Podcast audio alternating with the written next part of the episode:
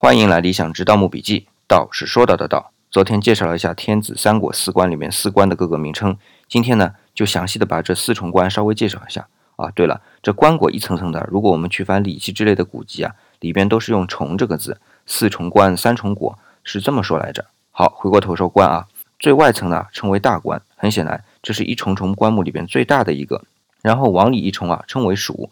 这属关和大关啊都是和外面的椁一样，都是用子木。也就是秋木做的，这是个规定啊，在《礼记·谭公》里是记载的死死的。不过《谭公》里没有说为什么跟着大官的那一重关称为属。我们今天对于属的理解啊，是从属的意思。但其实属这个字还有几个意思，一个是首尾相望，一个是睁眼看。那用到对于属官的理解啊，似乎这两种都可以。在视死如视生的概念里边，让已故的人能够继续的看世界，或者至少回顾自己的一生，还是很说得通的。不过，说明的是，这是我个人的猜测和理解，并不是对古籍的考据，也不是专家的结论。